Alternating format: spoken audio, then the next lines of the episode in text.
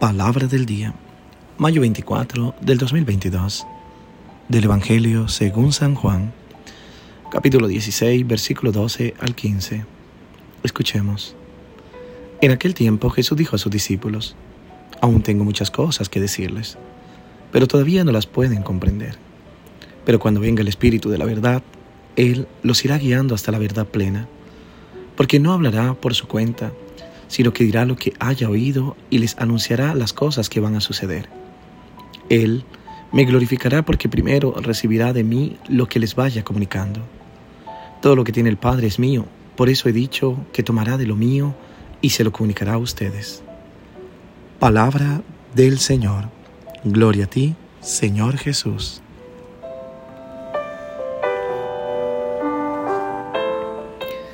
¿Qué tal mis queridos hermanos y hermanas? Una vez más queriendo acompañarte con una voz de consuelo, con mi oración. No sabes cuánto le pido a Dios por tu vida, por todo lo que anhelas en tu corazón, por todos tus proyectos, por tu trabajo, por tus estudios, por tu familia, por tu necesidad, por tu salud. Sé que es mucho lo que se le pide a Dios, pero hay que pedirle en grande para que nos responda grandemente con su bendición.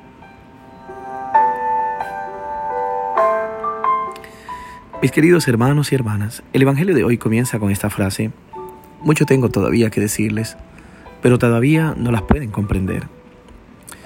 En estas palabras de Jesús afloran dos cosas, el ambiente de despedida, que marcaba la última cena, y ya lo hemos visto esta semana, y la preocupación de Jesús, el hermano mayor, preocupado con sus hermanos más jóvenes que en breve se quedarán sin su presencia. Quedaba muy poco tiempo. En breve Jesús sería detenido, la obra iniciada estaba aún incompleta, los discípulos apenas estaban al comienzo del aprendizaje. Tres años es muy poco para cambiar de vida y comenzar a vivir desde otra imagen de Dios. La formación de ellos no se había terminado, faltaba mucho y Jesús tenía todavía muchas cosas que enseñar y transmitir. Pero Él conoce a sus discípulos ellos no son de los más inteligentes. No soportarían conocer ya todas las implicaciones y consecuencias del discipulado. Quedarían desanimados. No serían capaces de soportarlo.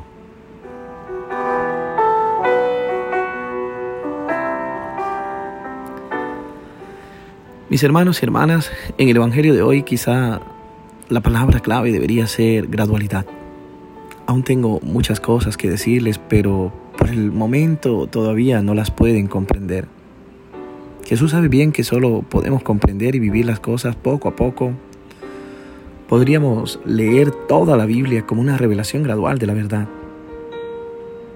Dios no dice todo inmediatamente, pero no porque quiera mantenernos en la ignorancia, sino simplemente porque quiere que penetre realmente en nosotros sin que tengan consecuencias negativas.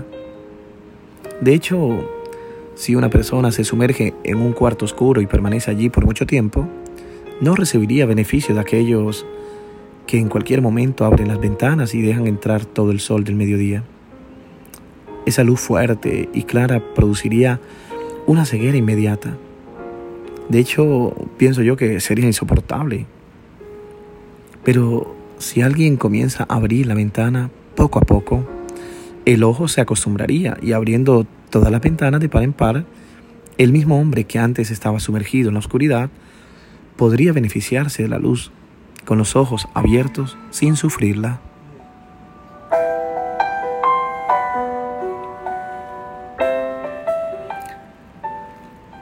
Así, Dios gradualmente a través de Jesús comenzó a abrir la ventana de la verdad educándonos gradualmente a la experiencia inmensa y luminosa de su amor gratuito en el camino del discípulo.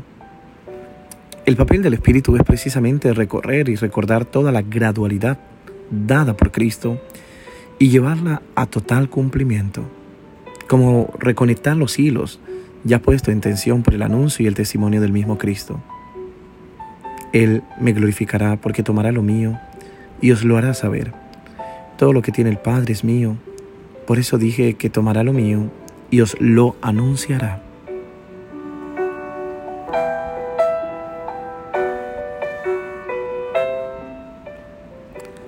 El Espíritu es llamado el Espíritu de verdad. Su misión es advertirle contra el espíritu de la mentira. Los hace capaces de vivir y ver las cosas y juzgarlas como el mismo Jesús. Una demostración concreta de esto es la vida de los santos, que pertenecen a la iglesia desplegando sus velas al soplo del Espíritu, guiados por caminos que provocan un santo asombro. Donde está la iglesia se encuentra el Espíritu.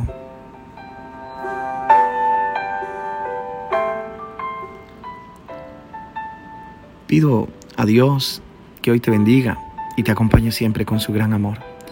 En el nombre del Padre, del Hijo y del Espíritu Santo. Amén. Que tengas un hermoso día y no olvides rezar por mí.